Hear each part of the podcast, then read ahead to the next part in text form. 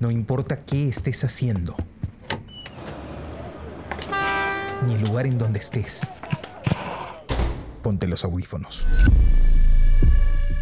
Y acompáñanos en este viaje por el mundo de la imagen en movimiento.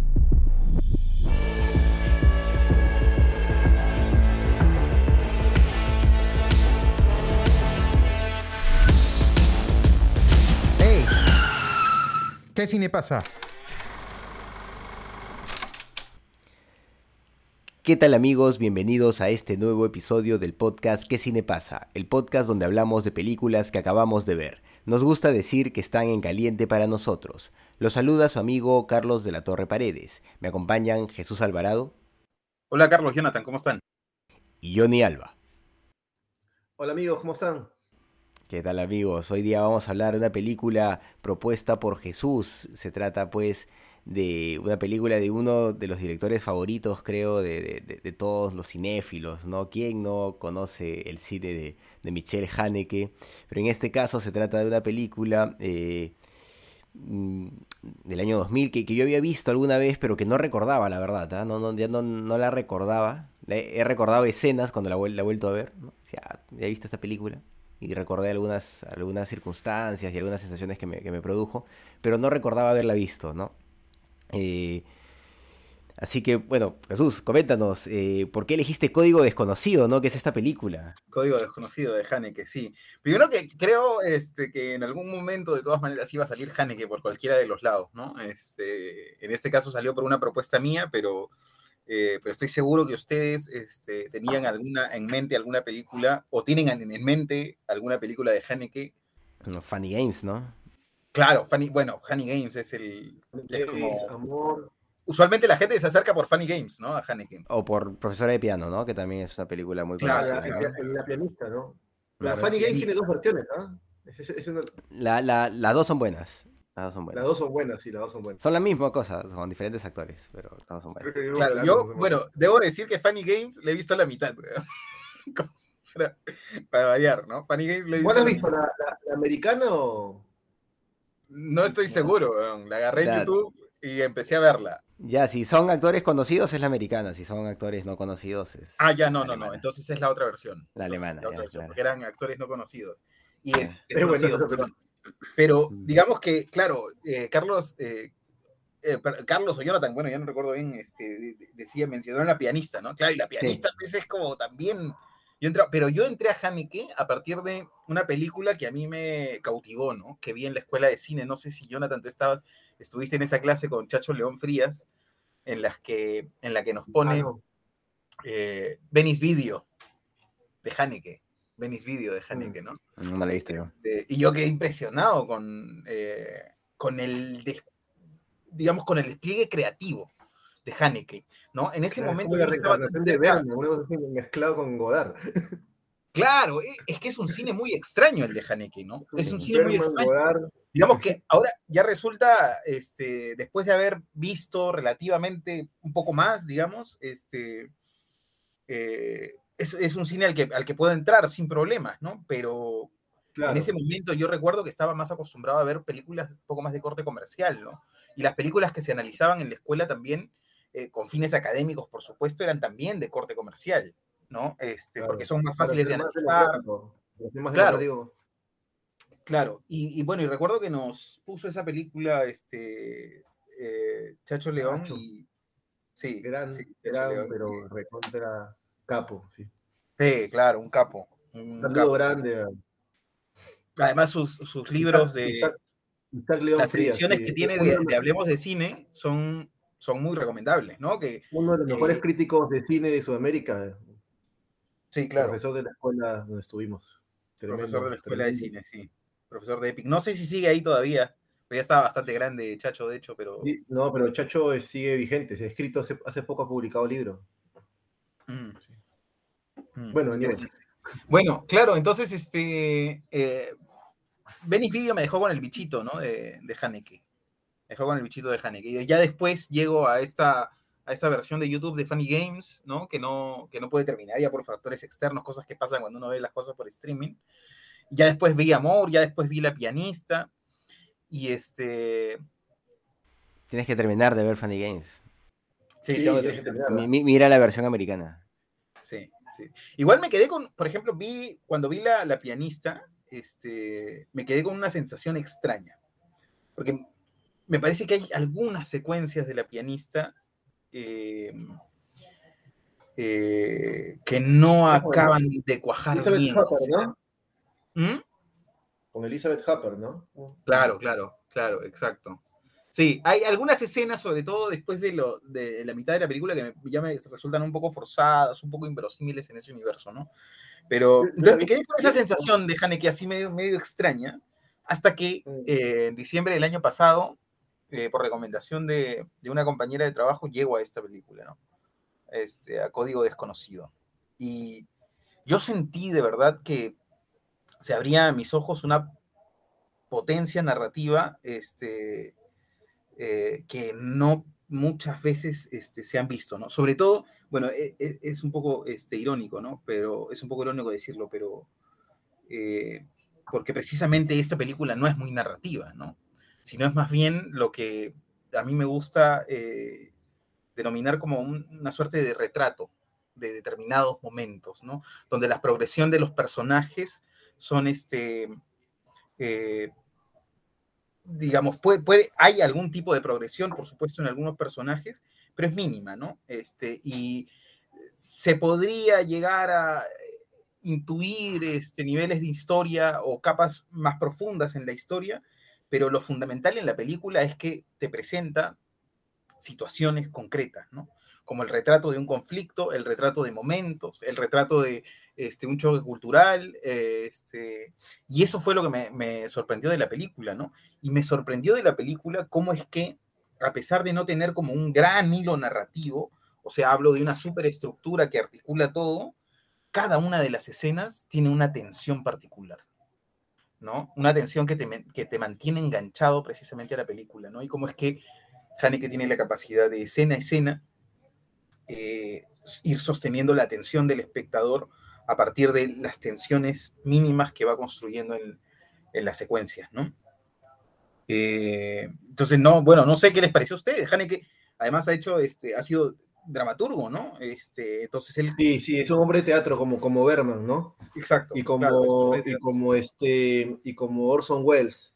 A ver, te voy a dar mi, mi, mis impresiones, porque a mí esta película este, me ha dejado arriba, motivadamente arriba. Y eso que hace, perdón, perdón. Y, y, eso que hace un, un, par de días que he dejado por indicación médica el café al 100% y eso gener, generalmente genera depresión, pero la película me ha salvado, me ha, me ha, dejado arriba, me ha dejado muy entusiasmado.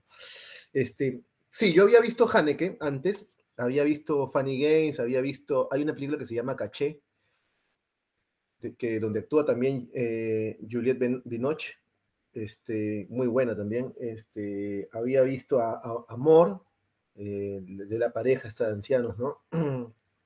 Y no sé qué, alguna otra película que ahorita no, no, recuerdo, pero siempre he tenido esa, me, generó esa misma fascinación que te, que te generó a ti, Jesús, ¿no? Que, y también que fui creciendo progresivamente con él eh, para poder aprender a, a, a, disfrutar ese cine, porque claro, el, el, primer choque es, es fuerte, ¿no? Como cuando uno empieza a ver tal vez Godard o algún cine que es un poquito más eh, provocador. Entonces, claro, pero, pero Haneke fue tan impactante que desde el primer momento que lo vi me dejó una sensación positiva, una... una eh, la primera película que vi de, de, de Haneke fue precisamente Caché, la, la, película donde actúa Juliette Binoche, que es más antigua que esta, creo. Esta película Caché es del 95, tal vez, ¿no? Y, y esta que acabamos de ver ahora, Código Desconocido, es del año 2000, 2000. si no me equivoco. Sí, claro. Donde ya, pues, eh, son los últimos... Eh, los últimos atisbos que tenemos de, de, cine con celuloide, ¿no? De cine-cine, ¿no? Antes de que llegue ya la era digital.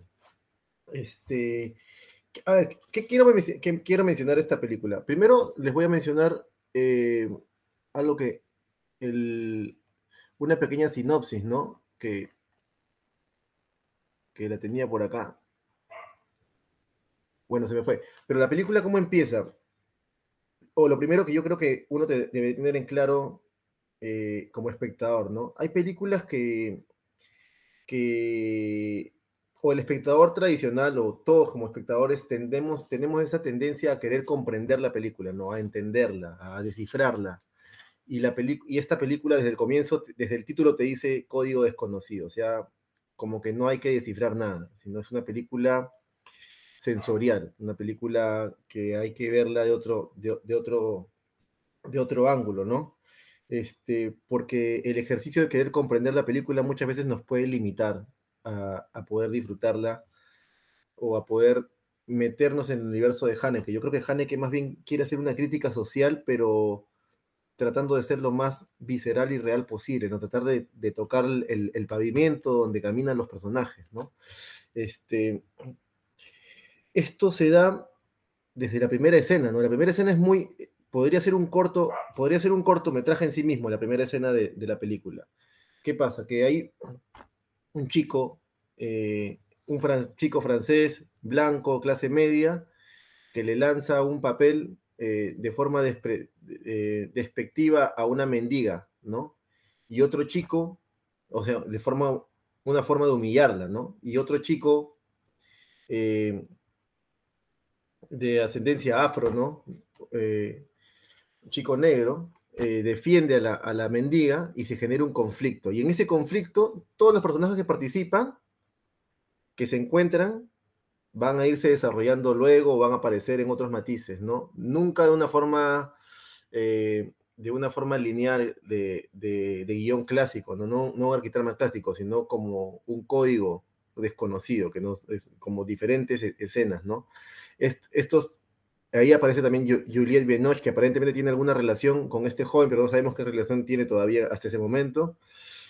Aparece la, la, la mendiga que está ahí, que hasta ese momento no se sabe, después sabemos que es una mujer rumana que, que, que, después es deportada, ¿no? O sea, este buen acto del joven de defender a la mendiga genera que la policía que interviene ahí en esa pelea deporte a la mujer, ¿no? La policía interviene y obviamente tiene una preferencia hacia, hacia, el hombre blanco y una desconfianza hacia el hombre negro, porque la, la policía llega tarde, ¿no? Llega cuando ya están en pleno conflicto, ¿no? Y eso ya desata la película, ¿no?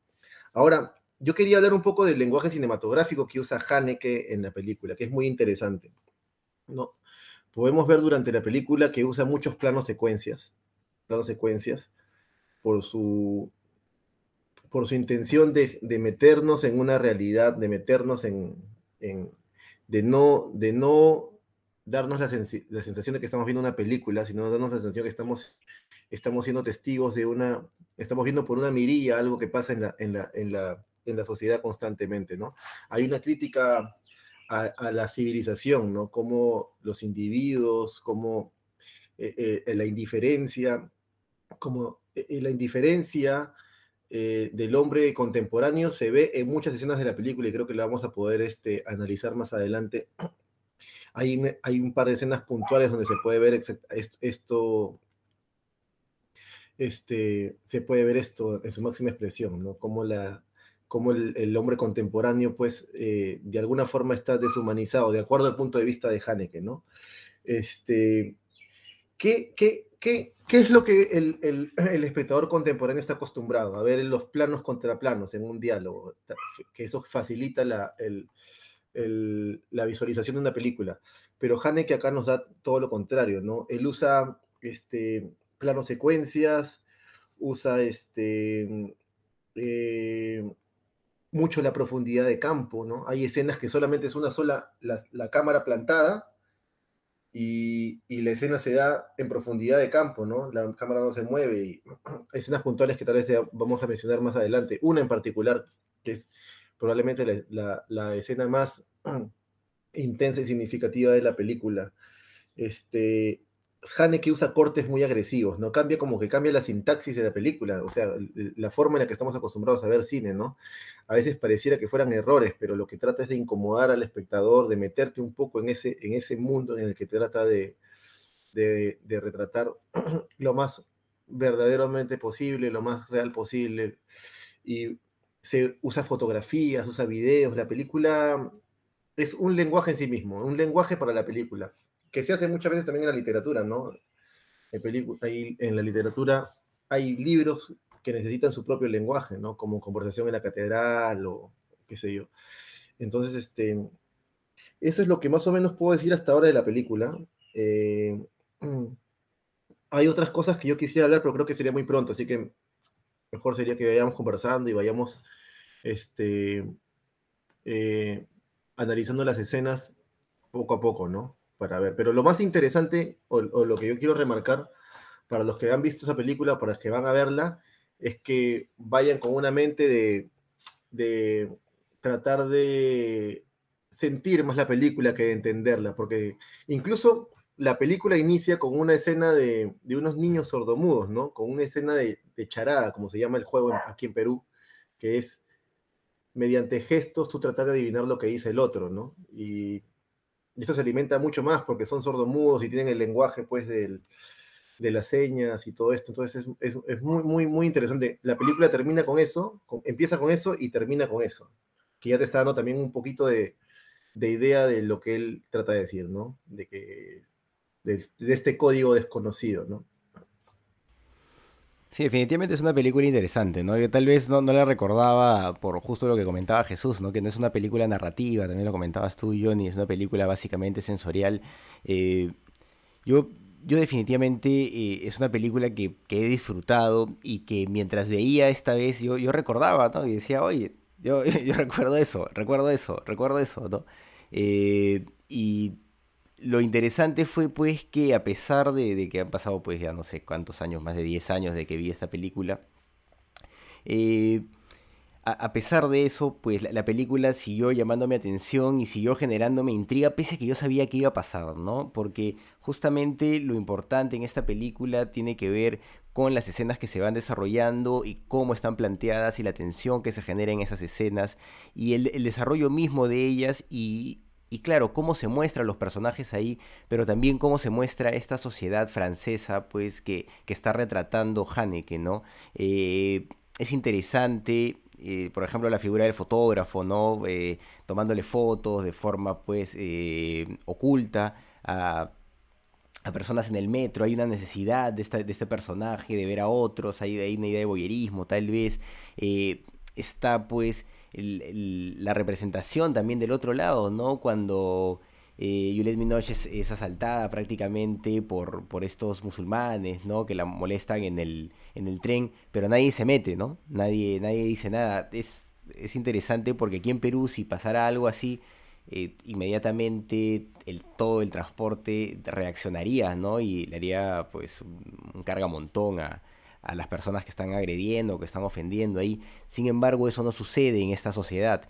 Eh, yo creo que de alguna manera está, está retratando esas cosas, ¿no? Que es una sociedad de todas maneras un poco más, eh, no sé, más, individualista de alguna manera, que, que, que, no se preocupa pues por, por los demás, ¿no?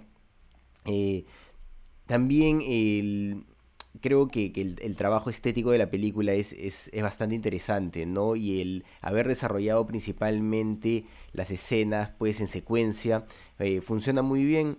Mm, creo que a pesar de que los personajes, pues, están desarrollados por momentos específicos y en circunstancias específicas, llegamos de cierta forma a conocerlos, ¿no? Claro, no llegamos a conocer su historia, pero de alguna forma como que los entendemos, como que sabemos qué quieren, qué, qué están buscando.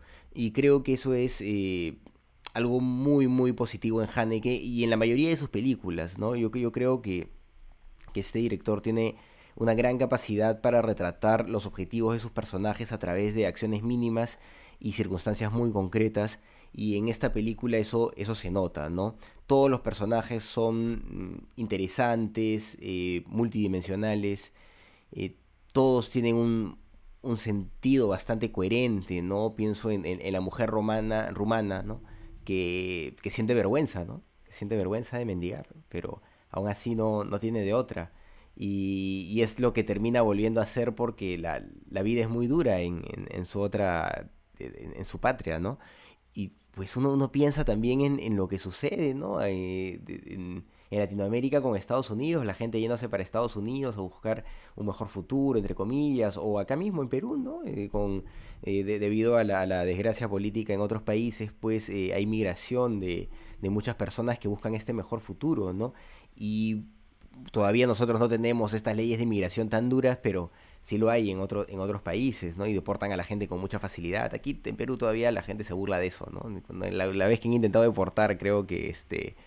No, no me acuerdo qué pasó, se terminó cancelando porque no había logística para hacerlo, una cosa por el estilo. Pero salvo pues que sean delincuentes, prontuariados, etcétera, esas cosas no pasan acá en Perú, ¿no?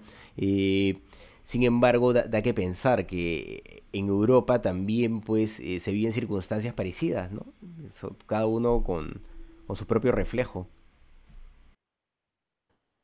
Claro, mira, eh, claro, primero que eso me parece muy interesante, este, digamos, pensando en lo cinematográfico a partir de eh, la forma en la que está construida el, eh, e, este personaje, este, esta señora de, la que estamos hablando, ¿no? Que es muy interesante cómo es que es una persona realmente en, cuando está mendigando en Europa y es otra persona en su país. ¿no? Este, absolutamente distinta, que tiene un semblante diferente, gestos distintos, este, y, creo que es eso que determina la, esencia del ser humano, cómo es que uno se para frente a situaciones distintas. En este caso, eh, vemos a esta señora en estas dos situaciones que son, eh, digamos que dicotómicas, pero, eh, o son diametralmente distintas. pero eso que es tan difícil de retratar, como esa multidimensionalidad de estos personajes, Haneke lo, lo logra este, de una manera elocuente y sin mucho aspaviento, ¿no? Y esto va enganchado con esto que comentaba Jonathan, eh, que comentabas tú también, Carlos, de, del, cómo es que Haneke emplea el lenguaje cinematográfico, especialmente en esta película, ¿no? Eh, y esto me lleva a la, segunda idea que, que pensaba mientras, mientras Jonathan hablaba de, de los planos secuencias. Y que claro, los planos secuencias son como parte del código que construye Haneke para esta película, ¿no? Este, son esa herramienta que le ayuda a construir la forma de la película. Y yo siempre me pregunto, cuando pienso en el lenguaje cinematográfico que un director construye, en el punto de vista. Siempre estoy pensando en el punto de vista.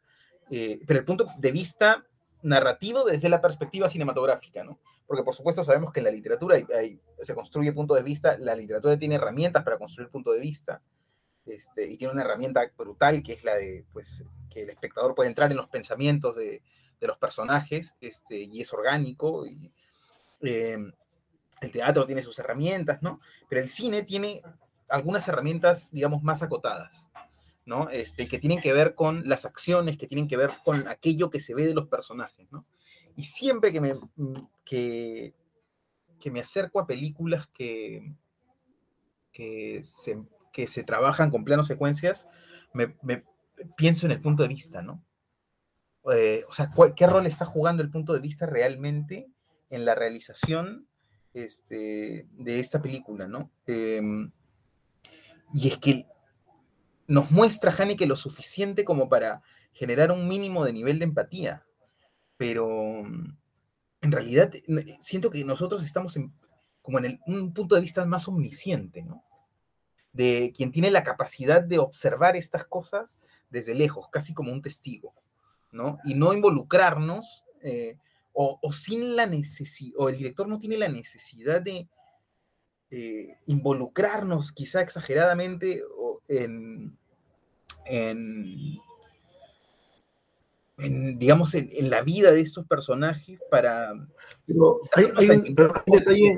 para darnos a entender las cosas. Hay un detalle adicional del, del, plano secuencia, Jesús, que, que, había pensado, no sé si te has dado cuenta que Haneke también en esos planos secuencias juega con lo que no ves, con, con lo que está fuera del plano.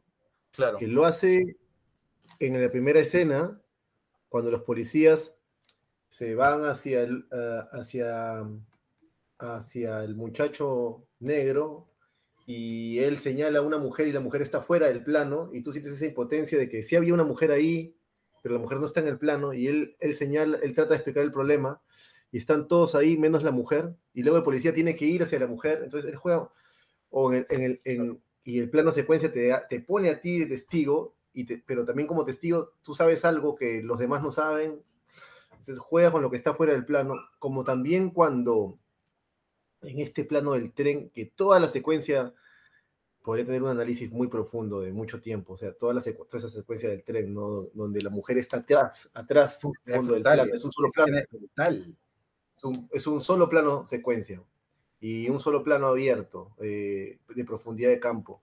Y hay una parte al final de la escena donde, donde interviene un hombre, ¿no?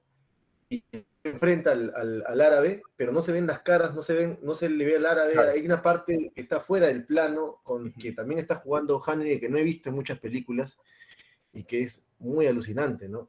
Claro, claro. Eso es interesante porque además a mí me gusta mucho la forma en la que Haneke este, construye la escena para sostener el plano, ¿no? O sea, la mm. escena está eh, desde una perspectiva este, dramática, si queremos, este, la escena está construida para sostener el plano. Y es que, claro, por supuesto, pues, si es que piensas que Haneke es dramaturgo, este, eso hace total sentido, pues, ¿no? Porque el teatro es precisamente sostener en un mismo plano, si es que se quiere de esa forma, eh, si es que se, podría interpretar de esa manera, la tensión a partir de lo que está ocurriendo en la, escena y en la secuencia, ¿no? Y se logra perfectamente, ¿no? O sea, porque de verdad tú vas acumulando en esa escena particularmente de la que habla Jonathan, vas acumulando eh, indignación, este, con la mujer, ¿no? Eh, y, la vas acumulando a partir de las cosas que van ocurriendo y, esta indignación se mezcla además con miedo real, ¿no? Con respecto a lo que este personaje, este, a, lo que este agresor puede hacer, este, puede hacer en ese momento, ¿no? Que da ganas de entrar a la pantalla y defenderla, ¿no? Claro, pues que da ganas de entrar a la pantalla y de hecho, este, pero llegas a entender también a los que están alrededor, ¿no? porque hay un miedo auténtico, porque yo pensaba también mientras veía la película que, mm, eh, que es, es, la película es como un, volcán que está a punto de entrar en actividad, ¿no? Eh, o sea, todo, todo el tiempo se está respirando violencia contenida, ¿no? Que en algún momento, de alguna forma, se va a desatar. Y que, bueno, no se desata en la magnitud este, eh, eh, en la magnitud en la que sospechamos en la película, pero te deja toda la sensación de que en algún momento algo va, a explotar, ¿no? Este, de, una manera radicalmente. Se fue el audio, ¿no? Sí, perdón. Perdón, no, este. No, eso, pues, ¿no? Eso, eso. Y eso es parte, me parece, de lo que Haneke intenta transmitir desde una, desde una posición sensorial, ¿no? Como, como bien lo, este, lo decían ustedes, ¿no? Porque todo tiene que ver además con las emociones que se van y cómo se van. ¿Cómo hubieran planteado esa escena en una, en una serie de Netflix, por ejemplo, esa escena del vagón? Con varios planos, primeros planos de la gente, la cara de la gente sin reaccionar, cosas así, ¿no? Claro, es que ah, ah, pensemos también en que Netflix hace muchos contenidos, hace, sus contenidos en, gran medida, no todos, por supuesto, hay contenidos especiales que tiene para mandarlos a concursos y generar prestigio, este, pero en la mayoría de sus contenidos, sobre todo en las series, los hace pensando en que se van a ver en un celular, ¿no? Entonces, en un celular es imposible apreciar toda la dimensión cinematográfica de los planos secuencias de esta película, por ejemplo, ¿no? En un celular, ¿qué es lo que ve? Alcanzas a ver una cara. Entonces es más fácil hacer, este, hacer un planteamiento con escorzos, ¿no? O es necesario. Sí, pero yo no creo, ni siquiera que sea por eso, porque por ejemplo, por ejemplo, en, en, yo no creo que sea, por, ejemplo, en Narcos se tienen buenos planos secuencias también. Pero yo creo que es más que nada porque en, en, este plano de detalle particularmente, en este plano secuencia, y que es un solo plano de cámara que tiene una profundidad de campo y que le narra con perspectiva, ¿no? Porque la, la, la, la Judith, Juliette Binoche pasa de estar al fondo a, a pasa a primerísimo primer plano, ¿no? A primer plano, mejor dicho. Este, yo creo que lo, en el caso de Netflix, Netflix lo que hace es darte la información más, más aligerada, que es lo, el, el, clásico plano o sea, yo, sí creo que yo sí creo que Netflix este, eh, elabora sus contenidos en función no solo a, a, a, cuestiones de marketing, sino este, a algoritmos, ¿no? O sea, porque en, en Netflix leen exactamente, ellos tienen mapeado dónde es que la gente se queda, dónde pone pausa, dónde apaga, dónde se va, dónde cambia de serie, y todas esas cosas están en, estadísticas, ¿no? Claras. Entonces ellos elaboran sus contenidos en función a esas cosas, ¿no? Pero digamos, más allá de eso, de que podría ser o no, este, el hecho es que, claro, el, e, ese, eh, ese lenguaje de, de close-up a close-up, ¿no? De, de, cabezas parlantes, podríamos decir, es más televisivo, ¿no? Es más, y es más televisivo además pensando también en que es, es un lenguaje que se construye cuando los televisores eran más pequeños, ¿no? Este, entonces se, se, se, necesitaba pues ver toda la dimensión de, de, un problema en el rostro, en el rostro de alguien. Ahora, eh, de acuerdo con bueno, igual, igual, igual el, el, hay un montón de factores que juegan ahí, ¿no? Pero de hecho, igual tiene una... lo que sí estoy seguro es que en Netflix, eh, o una película producida por Netflix, a menos que esté hecha para ir a un festival y, y, y darle cierto prestigio, este, en sus series comunes no, no se trabajaría un plano secuencia de esa manera, ¿no? Difícilmente. igual no, no significa esto, o sea, para que la gente que esté escuchando eso, no es una crítica al, plano contra plano, ¿no? Porque, por ejemplo, tú ves en el documental este de Marcus Singh cómo él habla de que el plano contra plano fue un recontra avance en la historia del cine, ¿no? El haber descubierto primero el primer plano y luego haber descubierto que puedes hacer eh, eso, ese, ese lenguaje de plano contra plano con la línea para no romper el eje, ¿no? Claro. Todo eso. Claro, claro pero son, y, pero son cosas y, y sigue, siendo, que... sigue siendo súper útil, súper potente, súper narrativo, solo que en esta película particular Haneke está tratando de transmitir otra cosa, ¿no? Pero claro, yo, no, yo no estoy tan seguro de, de eso último, ¿eh? Jonathan. Ya no estoy tan seguro en, mm. en este momento, por lo menos. En esa escena, ¿no? En esa escena. O sea, no, no, sé qué, qué tan, eh, qué tan expresivo puede resultar hoy en día, hoy en día. De hecho, puede resultar, ¿no? En determinado contexto. Claro pero eh, visto así, porque no puedes decir, pues, que esta escena de Haneke tiene el mismo valor que novelas, este, eh, que novelas este, hechas para televisión, ¿no? Definitivamente no. Ah, y en las otras, de, el plano contra plano. Claro, el plano contra plano, que es la forma típica de, de abordar, porque además este, ni, siquiera Ahora, se, ¿no? ni siquiera se hacen con una sola cámara, ¿no? Se hacen con dos cámaras ya cruzadas y se switchea, ¿no? Este, eso ya ni siquiera se edita en, la, en las telenovelas, por lo menos en las que se hacen en Perú, ¿no? Uh -huh. eh, que, pero definitivamente pues, es interesante la forma en la que, cómo es que eh, Haneke aprovecha o utiliza el espacio delante, que está delante de la cámara, ¿no? Para construir perspectiva y este. Y también utiliza el que está, el que no está en el plano, ¿no? O sea, porque, eh, claro, cuando tú aprendes. No composición, claro, es que es fundamental, porque cuando tú aprendes composición, eh, lo primero que te enseñan probablemente es líneas, círculos, rectas, esas cosas, a identificar estas cosas en el espacio, ¿no? Entonces, este, le pones el lente a la cámara y empiezas a construir, a componer a partir de líneas, ta, ta, ta, ta, ta. se le atribuyen a, a, ese tipo de composición ciertos criterios psicológicos este, y empiezas ahí a rodar. Pero lo fundamental en la, en la composición y que lo que es más difícil de lograr es la administración de los objetos en el plano, ¿no? Y, más aún si es que estos objetos tienen que este, moverse, ¿no? Objetos entre comillas, quiero decir, ¿no? Elementos que en este caso son sujetos, ¿no? que tienen que moverse, que se mueven en el plano. ¿no? Este, y eso es pues lo que diferencia y lo que... Creo que ese es el, el la grada arriba del, del, cine en comparación a la, a la pintura y a, y a, la fotografía, bueno, sin menospreciar nada, ¿no? Pero es lo que lo hace distinto en todo caso, ¿no? La posibilidad de este montaje interno que está construyendo, ¿no? Y de los personajes que estaban en la película, ¿cuál fue el que te dio más curiosidad saber qué iba a ser de él?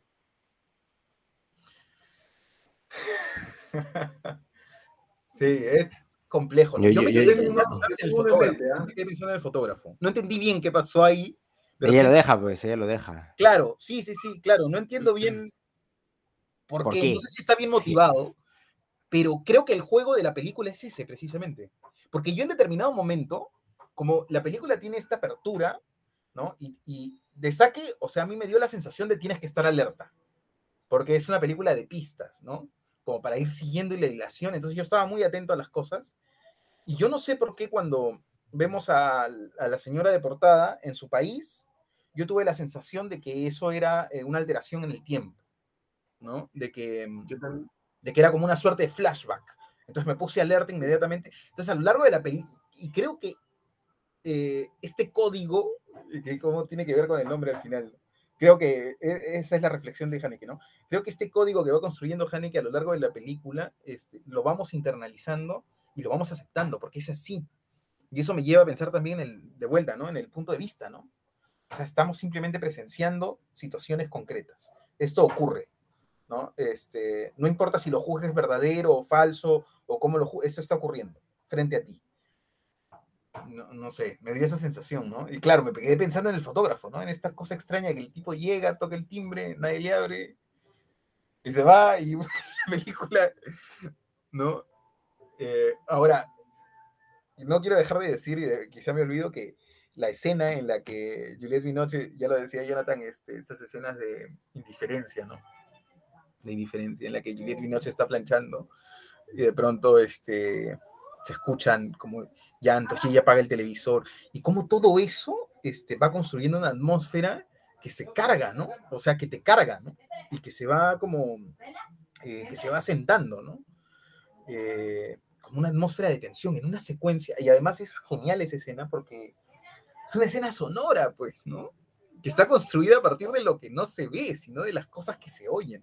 Y yo la vez pasada leí un texto de un sonidista, eh, de un sonidista, que decía que eh, los, los planos quietos, ¿no? Y los que muestran menos son los que se predisponen mejor al trabajo sonoro, ¿no? Porque casi que se lo estás dejando todo y toda la, toda la carne está puesta en la, en la construcción de la dimensión sonora, del, del, universo a partir de, de, la dimensión sonora, ¿no? Puta, eso mm. me, me pareció pues este, impresionante, ¿no? y se aplica acá, pues, ¿no? Claro, se aplica perfectamente. Ya lo decía Jonathan, pues, ¿no? Que en esto de las cosas que, que ocurren en off, ya ese off eh, lo alimenta el sonido, ¿no? Claro. Ese off lo alimenta el sonido, de alguna, eh, de alguna manera, ¿no? Este, siempre me pesa un poco eso porque yo siento que las películas que están hechas para el, para el teatrical, para el cine, o sea, para la sala de cine, este, indefectiblemente nos vamos a perder eh, por lo menos el 50% de lo que se ha construido, ¿no? Porque ya se hace desde, pensando en, en otra, ¿no? en, otra, en otra cosa, ¿no? En otra perspectiva, en otra forma de ver, ¿no? ¿Creerías que se podría hacer una película así hoy en día? Sí, yo creo que sí. Creo que sí, perfectamente. Creo que mm, este que no solamente se, y, es más, Jonathan, yo tengo la sensación de que estamos en el, mejor momento para este tipo de cine, la verdad. Porque más allá de que, claro, eh, la mayoría de espectadores pues se están acostumbrando como esta, esta autopista de contenidos que pasan muy rápido y esto y lo otro, creo que estas películas son como películas de un nicho, ¿no? Más cerrado y que hoy en día más que nunca se puede tener acceso a ese nicho, ¿no?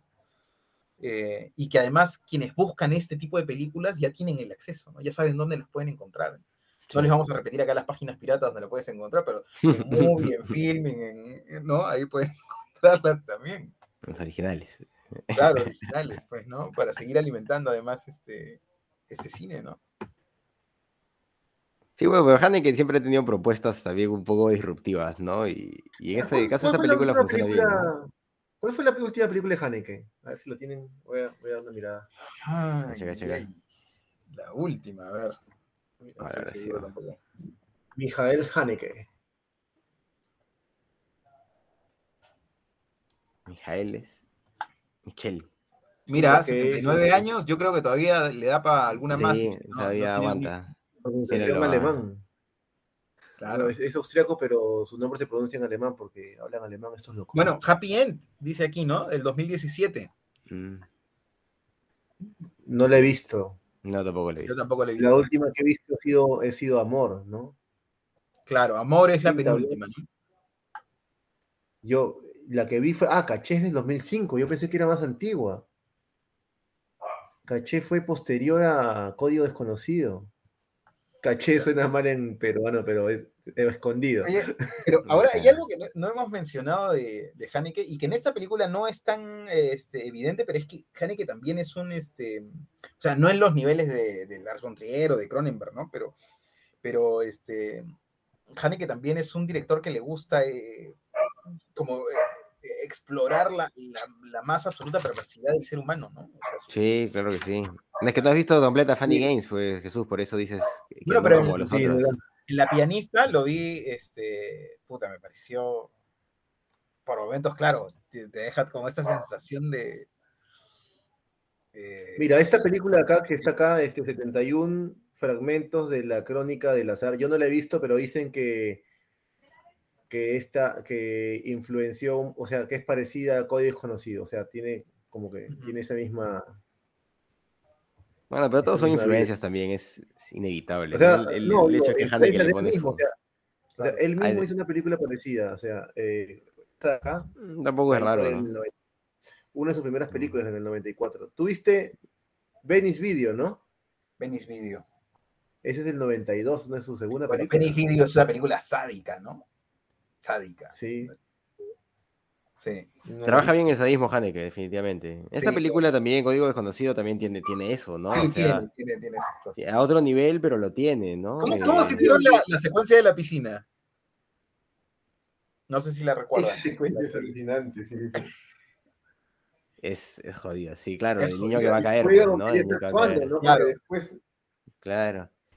con ella también encerrada, ¿no? De arranque. La encierran a ella Claro, la actuación, es interesante. No sabes qué está pasando, ¿no? No sabes qué está pasando. Realmente, claro, ahí se cruza la, se, mezcla la realidad con la ficción y se crea como una suerte de metalenguaje, ¿no? Que no sabes bien qué, frente a qué, a, qué te estás enfrentando, ¿no?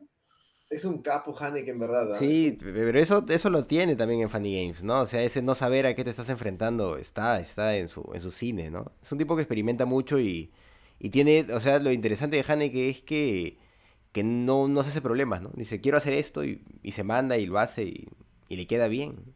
Claro, claro. Pero eh, de verdad es como, es como comentó Jonathan en algún momento, ¿no? Que da ganas de, hacer cine, ¿no?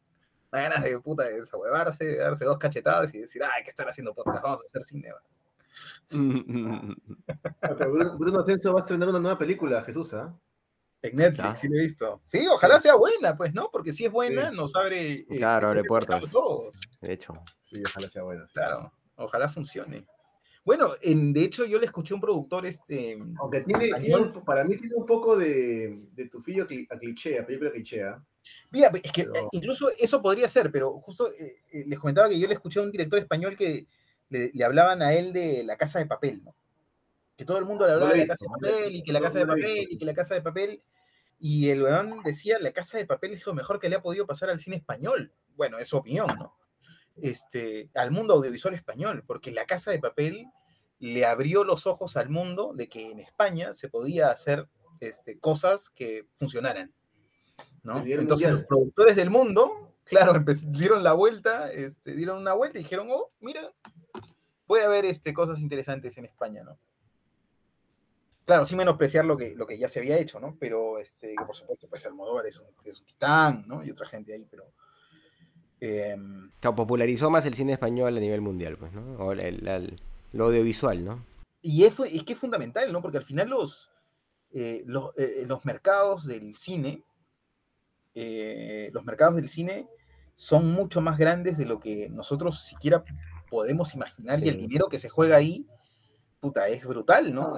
Algo parecido yo escuché que alguien dijo sobre, un, alguien de respetable dijo sobre a su madre.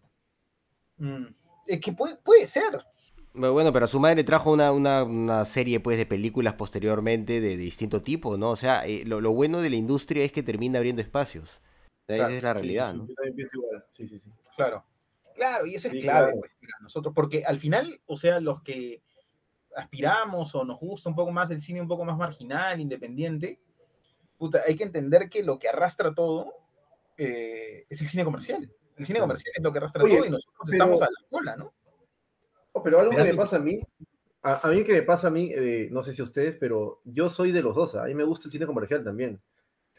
No, es Solo que, yo, siento que el cine comercial se ha vuelto, se ha, se, ha, se, ha, se ha, abaratado. Por ejemplo, yo me acuerdo del cine comercial de cuando yo era niño y tú veías un Terminator 1, 2, bueno, el 3 ya no lo, pero el 1 y 2 y, eran películas con, con guion, con... O sea, que se sostenían. Yo, yo podría proponer Terminator 2 para, para el podcast y te das cuenta que es una película comercial bien hecha.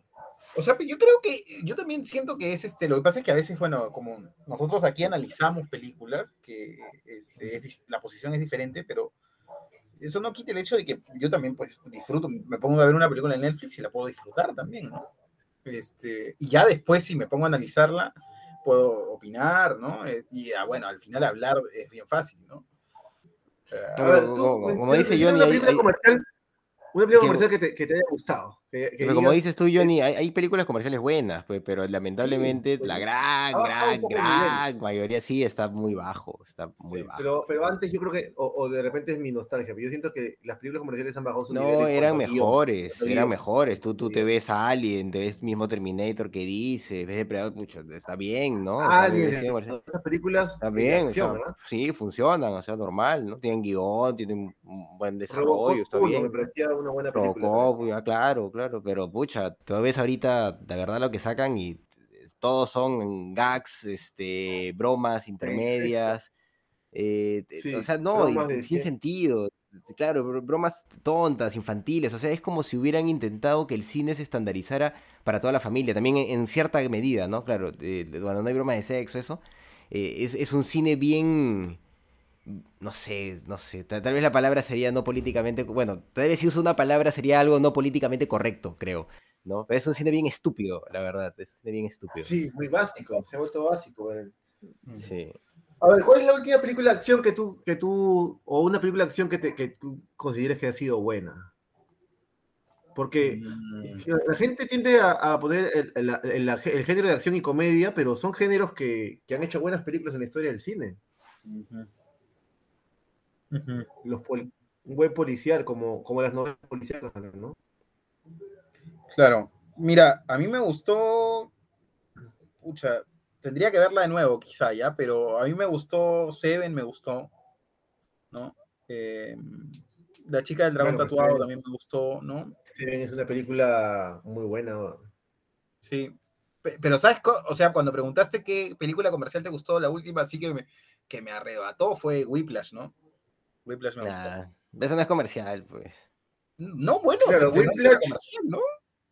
Sí. sí, pero. Y tuvo, y tuvo estándares de taquilla que no tiene así nomás el cine independiente. Es que el buen cine cae bien. O sea.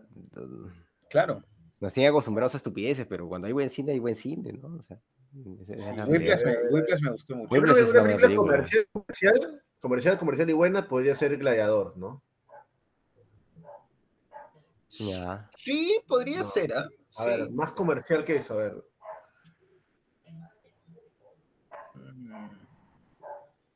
La verdad que pienso y no, no, no, no, agarro ninguna. Lo que pasa es que tampoco he visto muchas últimamente, ¿no? En los 90, hay varias, ¿no? Hay mejores, sí. Habría que ver también. ¿Qué película, se ha convertido como en La primera de Matrix es buenísima. Es buena, es buena. Hay una película que. Ah, ya no, ya no recuerdo.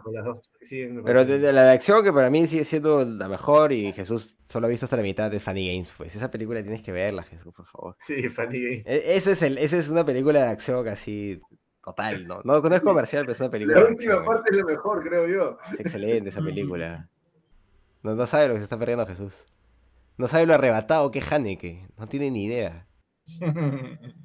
Mira, hay una película comercial peruana, no, no comercial, pero policíaca, que me parece buenísima, peruana, de un trujillano que se llama Omar Forero. Voy a, ahorita sigan hablando, les voy a dar el dato, porque yo la, yo la guardé aquí en mi Instagram, pues la vi en un festival. Y me pareció muy buena esa película. No sé si la, ustedes la llegaron a ver. No, no, no la llevo a ver. Una que vimos de acción también en este podcast, Jesús, fue este Despertar el Polvo, ¿no? Pero tampoco comercial. Claro, pero yo no sé si la calificaría como una película. Oye, es una película de acción, total. No, pero yo no sé si la calificaría como una película. No, es que tiene como mezclas de fantasía, ¿no? Eh, de cosas metafísicas que ya la llevan a otro nivel, pues, ¿no? Ese Harry es bravo, ¿no? Habría que ver otro, otra película de Harry también. Ah, ¿sabes cuál? De, es policial, ¿no? Esta de... El secreto de sus ojos. De Bon Joon-ho, de Bon Joon-ho, este... Crónicas de un asesino en serie. Ah, eso no lo he visto. Puta, ya, sí. Bueno, se dice Parásitos es la más mentada, ¿no? De los últimos años, pero realmente el buen cine de Bong Joon-ho es Crónica de un asesino en serie. Pues, ah, guau, Oye, la película peruana que les quería recomendar, chicos, se llama Casos Complejos de Omar Forero. Si ustedes encuentran alguna plataforma donde la podemos ver, tal vez la pueda recomendar para, para el podcast. De, ver por ahí. ilegales acá, Casos, casos, complejos de Omar Forero. Es una película. Debe estar en Movistar Play. Ah, pues va a ser difícil. ¿Dónde se pueden ver películas peruanas? no, no, no, acá no, acá no, este, por si acaso acá no utilizamos plataformas piratas. No, pero Movistar Play legalmente, cine, cine, aparte, era, eh, tú pagas, tú pagas por la película y el director le llega... Está bien. No, claro, bueno, Movistar Play se puede, bueno, ahí hay, hay, bastante cine, pero bueno, no habría que ver. Eh, pensaba en otra comercial que no es mala, es esta de, de, Guillermo del Toro que se llama El laberinto del fauno. Ah, ya. Es interesante. Claro, es interesante también. Es interesante también, ¿no? Bueno, pero eh, de acción últimamente no hay mucho, la verdad, porque la acción la han vuelto un, poco un poco tonta, ¿no? Eh, y, el, y, el, cine de los 90 eh, cierra con, con, esta lógica de acción ya también en, en, esquema, ¿no? Todo siempre es igualito, tiene todos los mismos elementos. Este, empezó con el Día de la Independencia y se fue yendo hacia ese lado, hacia... Día de la Independencia ya está en caída libre, ya, está en caída libre. Ahí empezó con ese, ese Bad Blaster muy facilongo. Eh, a mí esa época la que me gusta es este la, la versión que hacen de... ¿Cómo se llama? De Starship Troopers, que me parece es un blockbuster total, pero, pero Ah, pero tiene un director bueno, que es este Paul Van Hover. Funciona, sí, sí, sí, funciona bien esa película. Él hizo Robocop 1 también. Ya, claro, claro. Esa, película funciona. Es buena esa película, dentro de todo, ¿no? Sí, es divertida. Pero bueno, sigamos hablando de, de que, que nos estamos viendo el, tema. Porque también la próxima semana nos toca, nos toca. La próxima semana nos toca. Ustedes han dicho que vamos a ver Spider-Man. bueno, vamos a ver, pues. Vamos a ver. Vamos a ver, cine comercial de acción, vamos a ver, vamos a ver. De repente. Vamos a ver, ahora, pues, ahora El, capítulo más visto, eh, más, más, escuchado, ¿no? El sí, sí, y nos... hay, hay, que calificarla por si Y nos cambiamos de chip como Shakira. claro. Vamos a pasar de, de, de, de Haneke pues a, Spider-Man, ¿no? Vamos a ver qué, qué, tal nos va con eso definitivamente. Pero bueno, esta película nos ha dejado definitivamente eh, lecciones claras, ¿no? De cine y de cómo mantener la atención eh, a lo largo de la película que no necesita, eh, como bien han comentado, eh, una estructura narrativa pues clásica, ¿no? Para nada. el cine al final tiene que ver, bueno, el arte en general, ¿no? Tiene que ver con lo que nos transmite y, y lo que nos transmite, si bien muchas veces o básicamente está pues vinculado a historias, también tiene que ver con con emociones, con sensaciones, con ideas, con conceptos, con reflexiones que nos puede generar eh, el arte en sí, ¿no? Y, eso creo que lo hemos visto a lo largo de este podcast bastante, eh, la, posibilidad de entender el cine como, como algo más, ¿no? Como, como la posibilidad de, de no solo divertirte a veces, sino a veces reflexionar, filosofar, pensar, meditar, eh, no sé, replantearte cosas y también pues obviamente divertirse. Y creo que esta película tiene algo de eso y, nos permite eh, entendernos un poco más como seres humanos porque están en situaciones a las que todos nos enfrentaríamos, ¿no? ¿Quién no ha tenido problemas con un delincuente? No más una mujer, ¿no? Es, esa situación en, de esta de Juliette Minoche en el tren, pues es, es algo que, de seguro constantemente viven muchas mujeres, ¿no? Nosotros somos hombres, no, no hemos experimentado ese nivel de acoso, pero es algo que, sabemos que se da en el mundo, ¿no? Eh, ¿Cuántas personas viven lo que vive esta rumana, ¿no? ¿Cuántas personas viven lo que vive este fotógrafo sintiéndose vacío en su vida diaria, ¿no? Y prefiriendo irse a trabajar a la guerra. O sea, eh, al, final son circunstancias humanas que, que se ven reflejadas a lo largo de la película. El, momento, pues, de la discusión en el, en el supermercado, ¿no? ¿Quién no ha discutido en la calle con su pareja eh, y ha tenido reacciones parecidas, ¿no? Creo que eso es algo que, busca esta película de alguna forma, además de, toda la crítica que puede mostrarnos eh, social, humana, etcétera. Creo que, está buscando reflejar eh, a los personajes eh, en estos momentos determinados y, y, con eso le basta, porque haciéndonos sentir lo que ellos están sintiendo, eh, que es capaz de mostrarnos a estos personajes y hacer que los comprendamos y empaticemos con ellos, ¿no? Eh, creo que esa es, la, ventaja, la, fuerza de esta película, ¿no? No sé si ustedes amigos quieren comentar algo más. Yo añadiría, Carlos, a eso antes de, antes de entrar en, la calificación, si es que Jonathan no quiere, no quiere comentar algo más, este, que muchas veces, sobre todo cuando estás sentado frente a la computadora construyendo tus personajes, ¿no? Este, escribiendo tu guion, ¿no? Viendo, pensando tanto en este criterio tan mentado por los, em, este concepto tan mentado por los, por los gurús de, del guion cinematográfico, que es la, tridimensionalidad de los personajes, ¿no? Este, cómo hacer a tu personaje profundo, cómo hacerlo, este, em, cómo alejarlo de los estereotipos y todas estas cosas, muchas veces se piensa que agregando, añadiendo elementos, o bueno, es lo, por lo menos lo que a mí me ha ocurrido, me ha dado la sensación de que quizá este personaje necesita un nivel más amplio de detalles, saber más sobre este personaje, ¿no? Entonces le vas agregando más información aquí, más detalles acá, y esto y lo otro, y, y me parece muy interesante cómo es que en planos abiertos, ¿no? En muy pocos planos cerrados, sobre todo utilizando planos abiertos, y consecuencias eh, eh, escogidas, ¿no? O sea, consecuencias limitadas, específicas, concretas, que tiene la capacidad de transmitirnos toda la fuerza de sus personajes, ¿no? Y toda la dimensión que esos personajes tienen.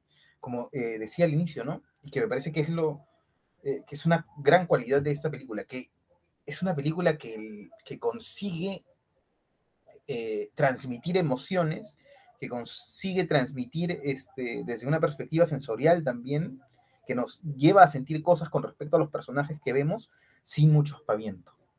¿no? Este, Haneke entiende perfectamente esto que, este, que es tan importante en el cine, ¿no? que en el cine, en el arte en general, en, la, general en la vida, no se gana por acumulación. ¿no? O sea que a veces este, eh, no todo eh, signo positivo es suma, ¿no? Eh, sino que a veces más bien pues se necesita más bien escoger bien uno, dos, tres elementos claros, concretos, y se perfila claramente un personaje, ¿no? Este, o, a una historia, ¿no?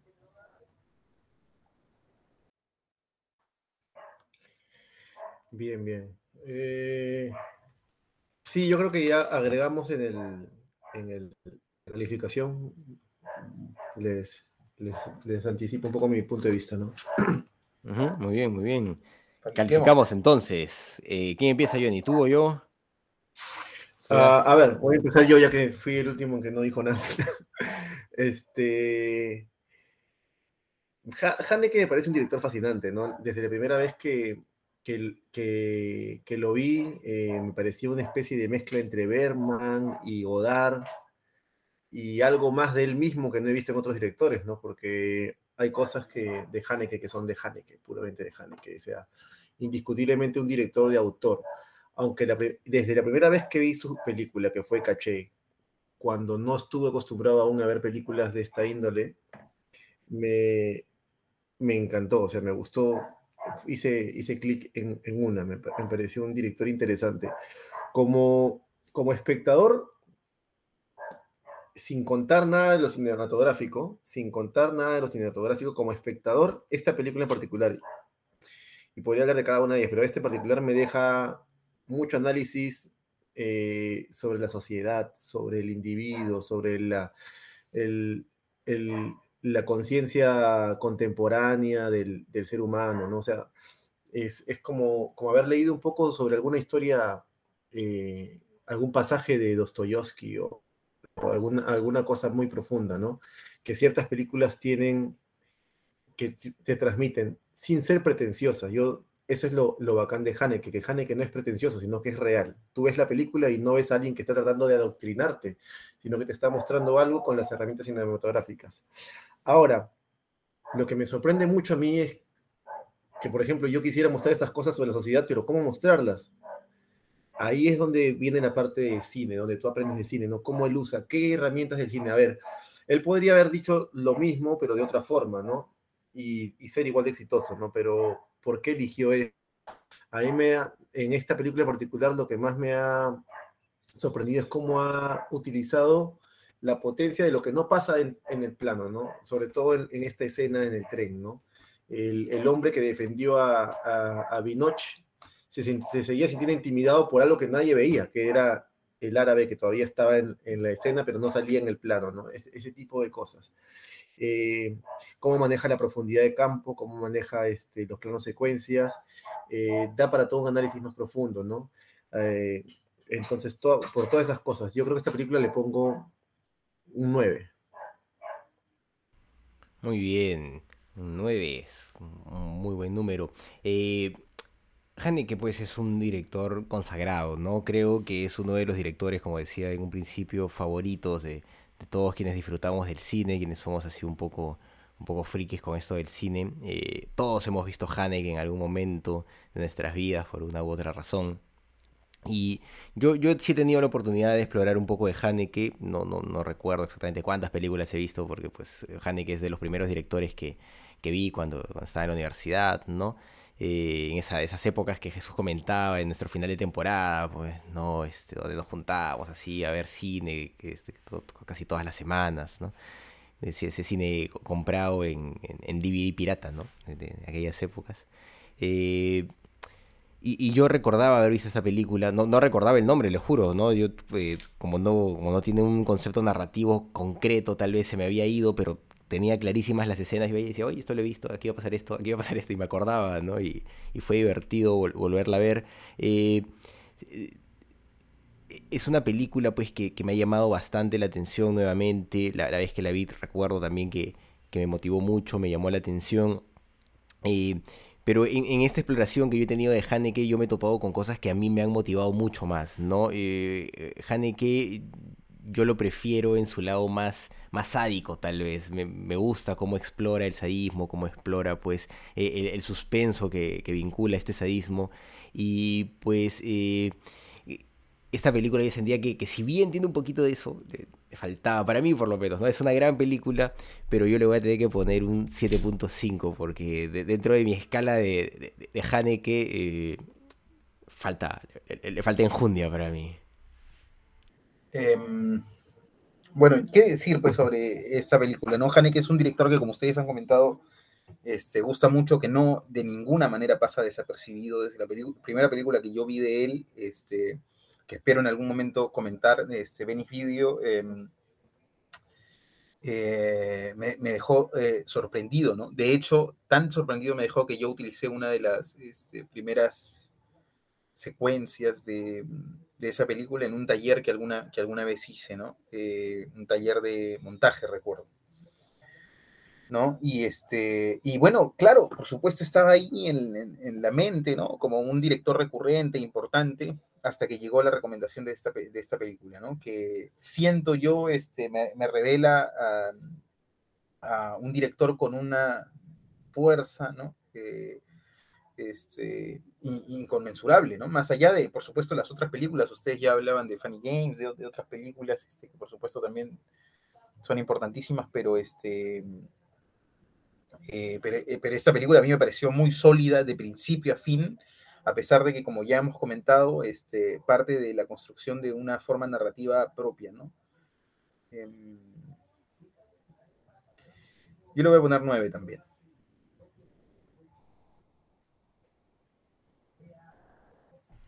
Muy bien, tiene dos 9 y un 7.5, eh, debe salir más o menos un, 8.5 me imagino que, va a salir, pero ya sacaremos las cuentas y saldrá publicado. Eh, nos toca, pues, bueno, ya sabemos qué película se viene la próxima semana, no tenemos que elegir nada, es, eh, hemos quedado, hemos quedado, hemos quedado en, que esta, en esta oportunidad va a ser así, vamos a intentar eh, recibir sugerencias del público oyente, de, ustedes amigos que nos soportan aquí cada, cada semana que, hablamos de las películas que nos gustan. Y pues tenemos que ver Spider-Man pues para la próxima semana, ¿no? Eh, así cada cuatro episodios, ¿no? Cada, cada, episodio múltiplo de cuatro, este, la idea es que podamos eh, recibir, ¿no? Recibir una especie de de, recomendación de parte de ustedes, ¿no? Que nos permita seguir. No sé si cada capítulo múltiplo de cuatro, eso vamos a sacar bien las cuentas, eh, porque también estamos pensando en algún momento hacer entrevistas, espero que, se pueda lograr eh, en el más corto plazo. Eh, así que se vienen cosas nuevas definitivamente para, para este podcast. Y ya saben, la próxima semana vamos a hablar de Spider-Man sin camino a casa, sin, sin retorno a casa. ¿Cómo, cómo se llama? Sí, No, Way Home. Sin, no Way Home, sin, camino, a retorno, sin camino a casa, ¿no? Bueno, yo, yo debo decir, este, Carlos, creo eh, que no tengo ninguna expectativa. Y creo que esa es la mejor manera de afrontar una película. Sí, yo también. Yo, también voy así diciendo a su Claro, pero, este, pero creo que es la mejor manera de afrontar una película. Con la, casi con la, con la mente vacía. Y, sí, sí. claro, pues, es que solo puede sorprenderme. ¿no? Sí. Solo puede no, sorprenderme. No hay ah, más. anda, anda con, anda con, anda con tu hijo para que te influya, te influya sus reacciones. Pero, pero debo decir que voy, este, o sea, no, creo que no significa necesariamente que voy con prejuicios, voy sin prejuicios, ¿ah? Claro. Voy a tratar de disfrutar no te, creo, no te creo nada. Hay que intentarlo, hay que intentarlo. Yo también voy a intentarlo, voy a intentarlo. Claro, yo también voy a intentarlo. No, falso. No, sí, sí, sí. No, yo me puedo divertir con, con, buen cine. Yo, yo reconozco el buen cine. Yo veo buen cine y digo, ah, está, está bien esta película. A veces me tomo películas así en, en, la, en, la, televisión. yo sí tengo planeado sugerir algunas películas de acción que yo considero que son buenas. ¿no? Está bien, también, claro. No, es, no, esta, no esta, pero sí. No, incluso acá la idea del podcast también es que se, que se planteen películas que no nos gusten tanto. No hemos planteado películas que pues decimos, ah, esta quiero, quiero sacarle el ancho, ¿no? No hay problema. La cosa es compartirla para el análisis y para, para la reflexión, ¿no? Básicamente. Sí, sí, sí. Muy bien, amigos. Muy bien, amigos, eso ha sido todo por esta oportunidad. Hemos sido sus amigos de ¿Qué Cine Pasa? Carlos de la Torre, Johnny Alba y Jesús Alvarado. Ya saben, la próxima semana estamos con Spider-Man sin camino a casa. Hasta una próxima. Nos vemos. Chao. Chao.